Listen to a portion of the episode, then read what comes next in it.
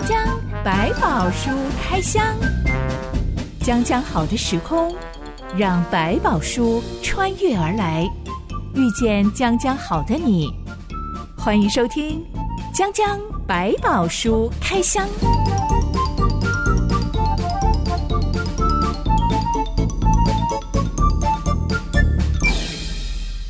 百宝书里有百宝，让知心和下半哥为你开箱来挖宝。Hello，我是知心。Hello，下半哥。我听过参加欧洲旅游团的人说，嗯、尤其是长辈团，我也不知道到底是不是有针对 长辈。嗯、对，之前他们都会有一些很特别的行程，叫做带你去看上空舞表演，哦、就是跳着跳着，上半身就空空的，没有衣服的那种舞蹈表演。但它其实也是一个很有历史的艺术舞蹈啦，是有脱衣秀的特殊的传统。行程当中也会带你去参观欧洲国家的红灯区，是合法的性交易专区啊，是是在就会看到是的橱窗女郎啊，看起来很像商品。是北欧这方面的特别多。如果你知道导游要带你去这种红灯区参观啊，或者是看上空大腿舞表演啊，是你。自己会选择不参加这些行程吗？嗯、我觉得其实如果红灯区那块，我觉得能不去就不去。当然，也许我也很想抱成观光，只想去知道一下状况。我觉得那你就去看一看，就当个路人啊，是是是，这样子走过去，一种街景。对，你自己觉得你也不会受影响。当然，你可以体会了解说为什么人会走到这个地方，为什么在这个地方会造成吸引力。我觉得也许是你就抱研究的精神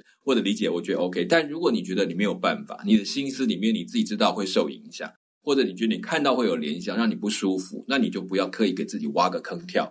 但你也不用去说哦，你们这些去看的就是有问题呀、啊、什么。我觉得在那过程当中，我们先弄清楚自己的心态。但我觉得到底有多少人心保持这么稳定，实在是很难想象。我以为下凡哥是会选择不看上空秀，然后 红灯区经过一下可能可以。哎、嗯，呃，对我来讲，经过或看到都不会是太大的问题。只是我会问自己说，说不定我旁边的人会觉得，你为什么跑来看？你怎么可以跑来看？下凡牧师出现在欧洲国家的红灯区，啊、可能会让别人觉得好像是不是哪里不太妥当？因为不看那个，其实也不会对你有什么影响嘛，也不会对这个文化就少一点了解。我觉得不是一定必要的，它就可行可不行。所以换个角度来讲，也许不做更容易一点，那我就不用去做它。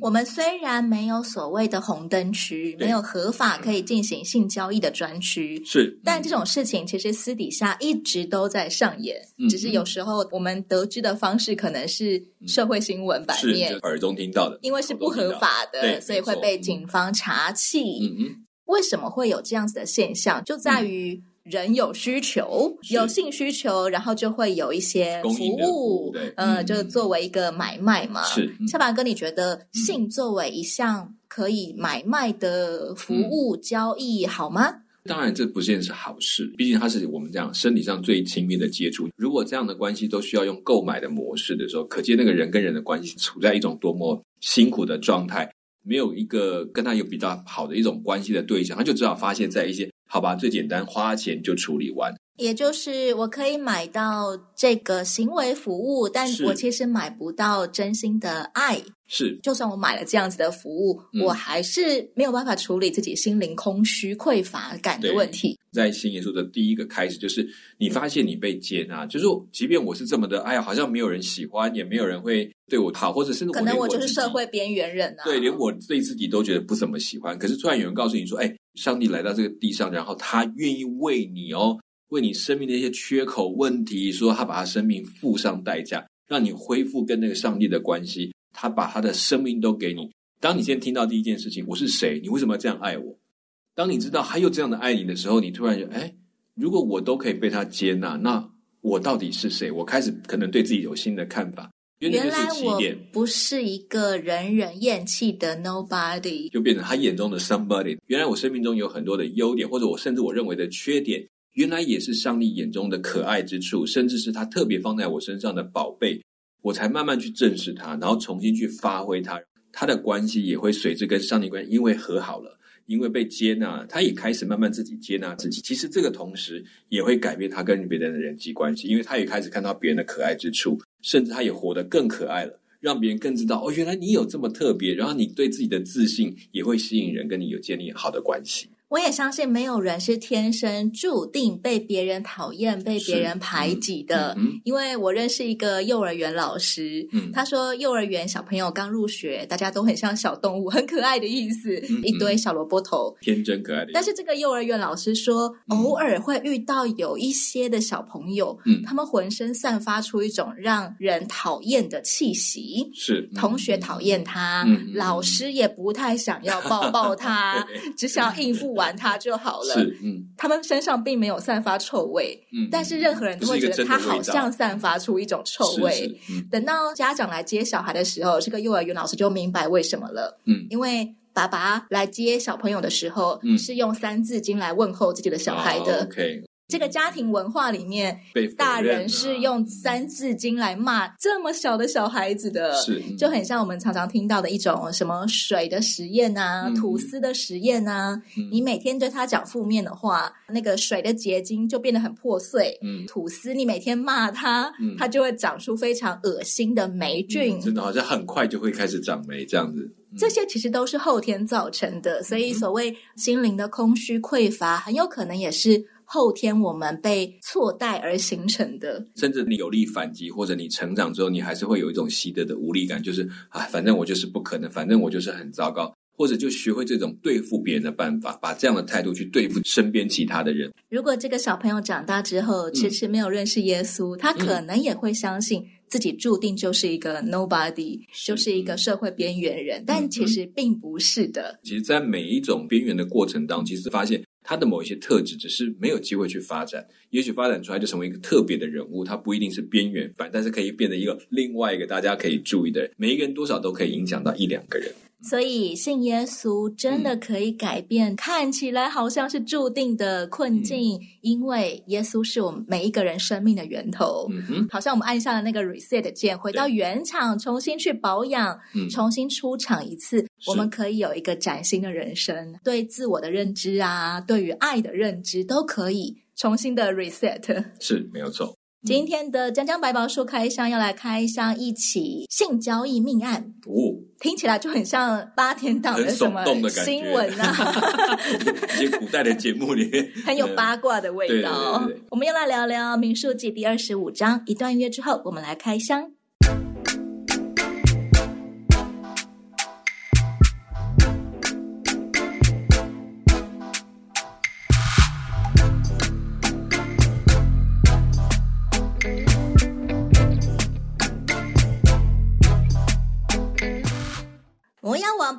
三次主坦，又杀牛宰羊，为的是要请巴兰做法去诅咒以色列人。没想到巴兰三次唱歌歌颂以色列人是多么蒙耶和华上帝眷爱赐福的一群人，嗯哼，气得最后巴勒就骂巴兰说：“是不要怪我不想重重的酬谢你，嗯，就是耶和华不让你发大财的，放过了好机会了。”小马哥，你觉得这句话有没有可能真正戳中巴兰的弱点？嗯、他真的很想要发大财，对，但是他其实他的胆子也没那么大，不敢违背上帝的话，所以这件事情他身上是有一种矛盾。巴兰以前算是一个忠于耶和华的人吗？还是他其实本来就是为钱而工作的？嗯、通灵师本来就是他的职业。我觉得是他的职业，就是同样叫做敬钱。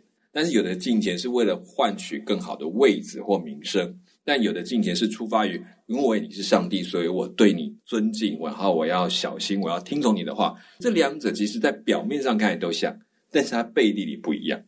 小马哥，你觉得巴兰这位通灵大师一直以来驱动他的人生的原动力是什么？嗯，我觉得还是用他的人生的成功做定义，就他觉得他的成功就是来自于他听这么多神明的话，他懂得去配合他们，所以我就可以拥有这些财富或者是地位。他每一次的印证，可能也都是说我可以拥有更多的，就表示我更懂得怎么去照顾他们，我就可以拥有这些东西。在这个点上，是他一个很大的障碍，就他心里面真的想要的是好的名声、好的财富，但是呢，他用的方法是我能够更进钱、更小心侍奉这些神明，我就可以保护这些得福气的机会。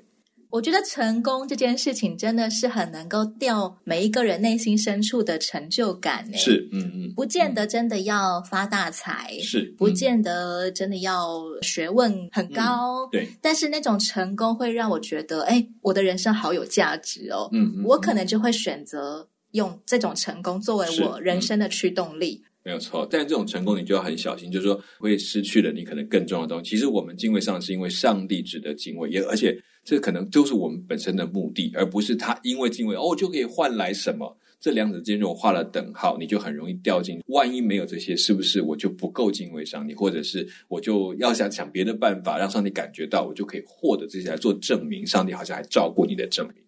真正忠于耶和华上帝的人的原动力又有什么不同吗？嗯，这就是我的神，所以当他说了，我听了，我就满足了。其实我的满足在于说，我可以听他的命令，然后我我觉得他告诉我的使我的心满足，而不是他告诉我，然后我去做，然后获得后面的那个 reward、那个奖品、那个奖赏，让我觉得满足。光是听神的话，有办法让我们心满意足吗？因为这表示你跟他的关系，就是我们在乎的是我跟上帝这份关系。我相信他讲我听，然后这个事情是因为我们彼此都因为这样得到满足，因为我顺从他，使他欢喜，而他觉得他教导的能够帮助我的生命，他也欢喜，然后证明了彼此的关系的紧密度跟彼此的信任，这就是我们最喜欢的东西。而如果我一直寄望在我做出来了，我获得别人都找肯定的话，那万一别人不肯定了，我仍然知道这件事我是不是按着神心去做的，这份平安还在我的里面。是不是有点像坠入爱河的人？呃，类似。我拥有这一份亲密关系，它就是我的满足了。不在乎我跟这个人交往，他有没有让我赚到名气或者是财富。如果你的男朋友或女朋友他说：“哎，我希望你可以帮我倒一杯茶。”那你就去倒了一杯茶给他。那个过程帮他倒一杯茶，我觉得很开心。这种感觉，当我可以满足对方的时候，就感觉到你的满足感，其实也是很真实。有爱的关系就不会有后面的奖赏吗？我觉得还是会有，只是你不会被奖赏捆绑，你不会因为这样就掉下说啊，你一定不爱我了，是不是？你现在讨厌我了？我就不会用这个方法去揣测这个部分，而是我明白你一定会给我一些更棒的东西，或者我就会抱着期待说没问题，我在等，知道你的时间或等候你的时刻，我不求别的。这也表达那份爱的真诚，就是即便我好像没有收到他马上给的一个好像的礼物，或者是一种外在的一种奖赏，我仍然知道他已经喜欢我这样去做。巴兰从始至终都没有出言诅咒以色列人哦，是，嗯，但是因为巴兰的计谋，以色列人得罪了耶和华。嗯哼，这桩计谋非常的吊诡，其实圣经并没有明说。嗯哼。民数记第二十五章一开头就说，以色列人住在石亭，百姓与摩押女子行起淫乱，因为这女子叫百姓来一同给他们的神献祭，嗯，百姓就吃他们的祭物，跪拜他们的神。嗯，这段话里面完全没有出现巴兰，我们等一下再聊聊到底巴兰怎么样参与这桩计谋了。没错，以色列人原本不是按着他们的支派整整齐齐的搭帐篷居住吗？对。怎么会忽然间就接触到摩押女人，还跟摩押女人有性行为呢？是，应该是在经过他们的过程当中驻扎在那个地方，结果没有碰上了军兵，碰上了另外一群人，一群娘子军，还蛮厉害的。怎么立刻就一拍即合啊？哇，一群摩押美女，是不是以色列女人长得不够漂亮？这倒也不是，其实他们看到这一群，是因为他们在进行一个宗教的仪式的崇拜，这个崇拜当中包括了性的行为。被邀请去参与的男子都有机会跟他们的妙计或怎么样发生性行为的关系，来进行他们的敬拜过程。那你可以想象这一群血气方刚的男子，本来要碰到一群军队的，现在哎没有军队了，不用打仗，多开心！然后又看到一群是女子，善意的邀请说：“哦，你们都来辛苦，来看看我们的祭祀的典礼，就去了。”有可能在这当中就一个一个走偏了，然后把上帝就放到一边去了。摩押人祭神的方式就是会有一大群的美女，然后要祭拜神明，现场就要跟这些女人有性行为吗？嗯，这可能就是一种特别的安排。当然，本来也就有，只是说他需要到进行这么大量吗？或者是安排这么多人吗？我觉得那就有点刻意了。原本他们可能经过的，甚至不会走过这些地方，但他们等于刻意的在这个附近开始进行这样的东西。然后一方面也降低了以色列人的戒心，说：“哎，怎么这个外族，而且是女子？”觉得哦，没有问题啊，有什么要帮你的吗？我可以做什么？碰到这样的一个对象，他往往会放下戒心，在他们的仪式当中，觉得这是正常的。可是对以色列来讲，这是不对的。以色列男人就这么没有 sense，一遇到这么奇怪的 是祭神方式，就俗称的什么精虫上脑嘛，因为人家美女太美了，然后可能就是穿的很清凉、很辣之类的，然后就好啊好啊，然后就大家都一起去了。我觉得可能半推半就都会发生，刚刚可能没有想到这么多，可是随着那个仪式的进行，可能就越来越酒酣耳热，或者这是有一些过程当中都会吸引他们走进去。那当然，我觉得要对一个血气方刚的男子想说他应该有多大的定力，真的是有一点难处啦。别人的祭神大典都很像派对，嗯，比以色列人敬拜耶和华的方式看起来有趣很多。是，而且他们有很多具象的东西，所以对他们这个一直没有像，然后只是被教导，可能有很多的冲击，甚至不知道怎么去适应。这个过程都是在造成他们比较容易软弱的可能一个原因。就是这样的模式，他们等于说我不用硬攻的，但是我换一个，让你们自己先得罪你们的神，我们就有机会了。有可能这些继承大典的问题或错误是循序渐进的，嗯、不是一开始马上就能看得出来的。是，所以可能刚刚大家一几个没有，哎，我们一起来，一起来，就可能就渲染的，大家就一起去。这么整齐有秩序的以色列人，好像各家的族长也都没有发现，他们正在开始走歪，嗯、正在开始被美人计渗透。别人对他们友善嘛，他也就友善的回应，就没有这个一友善下去。至少我想，他们应该不是全面性，但其实有一批人也是他们抓住到这个神，哇，看起来是不可改变，而且非常重视这些公益的事情的，那就从这边下手吧。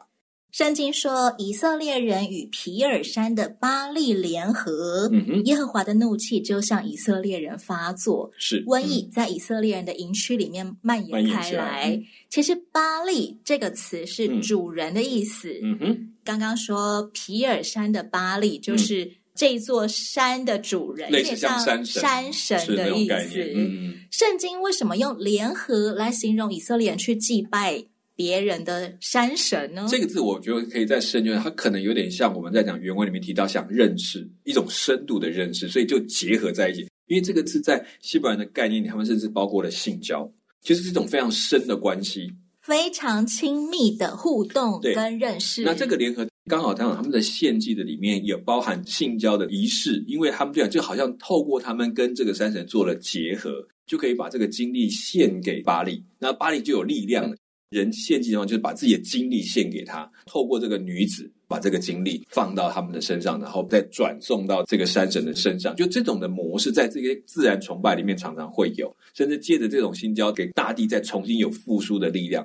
上古时代，好像东方、西方各个族群都有所谓的，嗯，呃，以性行为来做崇拜的崇拜，对，因为它可以带来生命，所以好像就是像神明一样的有力量。就是早期的部落崇拜，比如说有呃女性的乳房那个象征，有很多乳房表示多产，或者男性生殖器的这个象征的物品，就会当做这是一种大地生产力量的一个来源。在古代，因为不理解、不明白，就把那些想不通的当成一个秘密的东西，然后它是有力量的。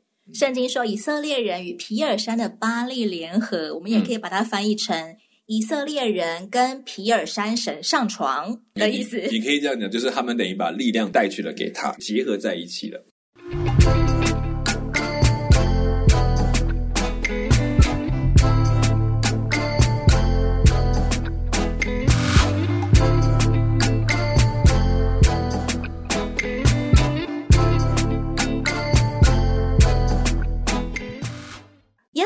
刻吩咐摩西处死所有的族长。嗯、摩西要各个支派自己处死自己族里面拜巴利的人。是，嗯、以色列人这才开始意识到自己犯罪了，嗯，纷纷聚集到会幕门口哭泣认罪，求耶和华赦免他们。是，就在这时，西缅支派一个宗族的首领，嗯，当着大家的面把一个米甸女人带进他的帐篷，嗯，呃，也就是公然的。我还是要继续违背这些命令，对，不是只有去参加别人的祭神大典，嗯、还把那里的女祭司或者说庙妓、嗯、是、嗯、带回自己家。对，他已经不只是在献祭给那个神明，是自己也沉溺于这样的事情当中了。大祭司以利亚撒的儿子菲尼哈看见了，就站起来离开会众。嗯他拿着一只矛，跟着这个男首领和米甸女人进了帐篷，是用矛把两个人当场刺穿，嗯哼，这样瘟疫就停止了，是、嗯、死亡人数止于两万四千人，嗯，很多人说能够一枪刺穿两个人，代表他们两个正在进行性行为。不管是不是进行性行为，他们两个确实可能拥抱在一起，或者是刚好躺在一起。我想这才有可能造成这个结果。当然里面也提到，就是他的首领身份，这也是很重要的一件事情。一般人也就算，但他又是个首领，似乎起了带头作用。如果连你都可以，那我们不是更可以？当然也有一个，就是他也就变成一个表征，就是说由他这样的角色，你看他就要负担更大的一个责任。耶和华说：“祭司亚伦的孙子以利亚撒的儿子非尼哈，使我向以色列人所发的怒消了，因他在他们中间以我的祭邪为心，使我不在祭邪中把他们除灭。我将我平安的约赐给他，这约要给他和他的后裔，作为永远当祭司职任的约，因他为上帝有祭邪的心，为以色列人赎罪。”我们三次听到上帝讲到“忌邪”这个词，“嗯嗯、忌邪”是什么意思？忌邪就是嫉妒，就是、嫉妒邪恶。对，或者我们在讲，这是强烈的一种爱，爱到就是不可以有中间任何的东西。抢情敌的概念吗？呃，你说抢情敌，我倒觉得不能够完全这样讲。就是说，他只是让你知道说，在上帝跟人的关系的那个爱当中，是不可以有杂质的，就不可以有你以后拿其他东西代替他的。当然，这件事情是用这个字，我们表达比较容易明白。你不可以说哦，我有 A 的神，所以我也可以有点 B 的神，不要这么生气嘛。旁边多拜一尊，干嘛这么不开心？但神跟人的关系里面是不可以掺杂其他类似或像神明，就包括我们讲的偶像的概念，所以用这个方式很强烈的去表达，因为人的嫉妒的力量是很大的。嗯、我们可以说是上帝厌恶人脚踏两条船吗？对，你可以说他是厌恶到极端，不只是对所谓的两条船，而是对真假的这件事情，上帝是十分在意的。这是真的神，你为什么要拜一个假的神？你把假的神当真的神，这件事情对上帝来讲是一件非常愤怒的事情。这其实跟公义会有一点关联性。上帝赐给非尼哈平安的约又是什么呢？嗯，我觉得就是从他开始，就你愿意跟罪恶划清界限，上帝就跟他建立一个平安的关系。如果人在上帝面前心不专诚，然后有各种的想法，那其实他就会进入一个不平安的状态。当你清楚了，你更愿意跟罪恶划清界限。那上帝成为你平安的保证。非尼他实际上做的事情是一枪刺穿两个狗男女，好了，嗯嗯、但上帝却说他这样子是为百姓赎罪。是，其实因为这个角色是首领，就是你换一个角度来讲，你要走进一个首领的帐篷去做出这件事情，对一个有阶级分配的状态来讲，你似乎在做一个忤逆跟反上的一种叛逆的动作。他为什么敢？因为他只有一件事，他我为了上帝的缘故，我没有办法遏制我必须做这件事情的一个动机。即便我可能接下来会被他说，你怎么可以杀首领？他已经不在乎接下来可能要面对的问题，他反倒先去做。所以等于上帝为他做平安的保证，你不会因此而要负冒犯掌上的一个问题或杀害人的责任。这件事情我帮你立了平安的约。而且是留给菲尼哈他们家世世代代的人都可以爱上帝为第一优先，嗯、因此我总是可以心安理得。其实也坚定了他接下来要接下大祭司的身份，他知道他跟上帝要先建立最好的关系。最后，上帝吩咐以色列人要去攻击米甸，其实应该算是反击。嗯，其实我们前面一直听到的都是摩押女子，是，但是不知道中间到了什么时候 变成了是米甸女子。其实这两个族都同时现这种美人计。可能有一群住在摩押的米甸人，因为米甸人其实它不是只有单一个地区有，它是好几个地区的米甸族在那些地方，可能就建立跟当地比较相融的关系。所以他可能是在摩押地区里面的米甸人，信仰也差不多雷同的。有可能他们通常在那个地方就很容易跟当地的信仰做结合，因为会用了这个地头嘛。我们当然是拜他们的地头为优先，这样概念。上帝处死了以色列人当中的两万四千人，嗯哼，然后还有别人应该要惩罚，那就是献了美人计的米甸人。是，嗯，上帝要以色列人去攻击米甸，因为他们用诡计扰害你们。在皮尔山的事上，还有米甸首领的女儿哥斯比的事上，嗯、用这诡计诱惑你们。这个哥斯比在瘟疫流行的时候已经被击杀了。嗯哼，在上帝眼中，米甸人的这场色诱计，嗯、其实相当于是主动的偷袭以色列人。这件事情是被设计的，不是因为刚刚偶然碰上的。以色列人在战场上击败了米甸人，杀死了米甸五个王。嗯，同场战役当中也杀死了巴兰。嗯哼，一代通灵大师巴兰就死于非命。没错。嗯、但巴兰从始至终，我们刚刚才讲过，他都没有诅咒以色列人。没错。巴兰到底死于什么原因呢？嗯，其实，在后来新有谈到，看来诅咒没有吧？他也知道上帝不会讲这话，但他做了一件事，他知道上帝讨厌什么样的人。所以他就用一个办法，是帮助摩押那边他或者是他带着米甸的这一群的百姓里面，用一个设计的方法，让以色列人接触到这些人，接触到这些妙计，这些方式。他知道这样，上帝自然就必须面对。你看，你他们做错事了，你得惩罚他们，他们变成你不喜欢的百姓了。我虽然不用咒诅，但是你讨厌他们，我就够。因为目的来讲，回到前面，摩押王的期待就是，只要这个神不喜欢他们，不帮助他们，他就有赢的机会。等于巴兰用了一个方法，我不能够违背他，但我可以告诉你怎么样让以色列人跌倒，你只要这样去做就可以了。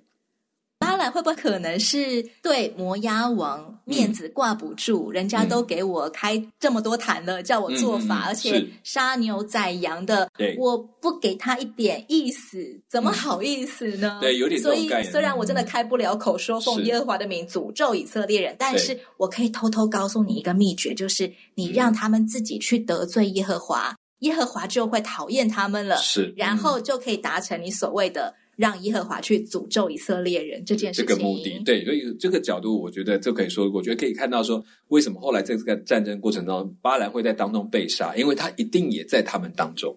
这种时候，你还没有回到你的家乡两河流域，嗯、为什么还混在米甸人当中呢？你明明就说不能诅咒，那你就回去嘛。但是他不趁那个时候赶快回家，反而留在那里，或者就是一个讲心里面贪图那个地位，或者你讲的。在乎这个人情，不过看起来他还是这两者才混在一起，既在乎人情，也在乎能不能拿到那个他们尊敬的位置。上帝曾经给巴兰好多次的机会，是对。其实上帝包括外邦，他并不是，所以说非以色列人的部分，他并不是不在乎，他甚至其实也不断的让他们有这样的讯息，知道这位上帝的威名或者他的特色，他的能力。巴兰并不是一个不知道耶和华是一个怎么样性情的神，嗯，他只是更爱人间的财富、名望，对，因此他选择把耶和华抛到脑后去，也，就更看出来他在信仰或者追求神明上这个件事情来讲，就是他的工具，而不是他真的说我要找一个上帝，我要跟随这个上帝，那个心其实不在他的里面，是很可惜的。他仍然把耶和华上帝当成一个以前他可以驱使的小鬼，嗯，你要来搬运钱财来给我的，对，所以就很可惜。所以这个就这么多次的教训跟回应，让他没有醒过来，正应了前面巴勒王愤恨的对巴兰说的话：“嗯、我告诉你，就是耶和华不让你发大财的。”是。真的讲中了，巴兰好想要发大财，所以他留下来，还偷偷献了这种奸诈的美人计。嗯、不得不说，巴兰好聪明哦。嗯，就是你看很厉害，还是拿到他要的，但是他又不得罪耶和华，但实际上他的心里面已经不把上帝当一回事了。米甸人战败的消息传出去，巴兰已死的消息传出去。整个约旦河两岸风平浪静，再也没有人敢来打以色列人的坏主意了。因为不管是战场上，还是暗中的做法呀、巫术啊，全都行不通的。是，嗯，原来耶和华很照，但是偏偏就是没有一个部落、一个民族愿意来好好认识以色列人的神、嗯、耶和华。这个时候名声已经传出去了。就像巴兰一开始唱说的：“我愿意做耶和华的子民，度过我的一生。”嗯哼，哇！现在想起来好讽刺哦。对，好可惜，失去了机会。下一回将将百宝书开箱，让我们来开箱以色列人的第二次人口普查。嗯、我是真心，我是小白哥，我们下回再见喽。OK，拜拜，拜拜。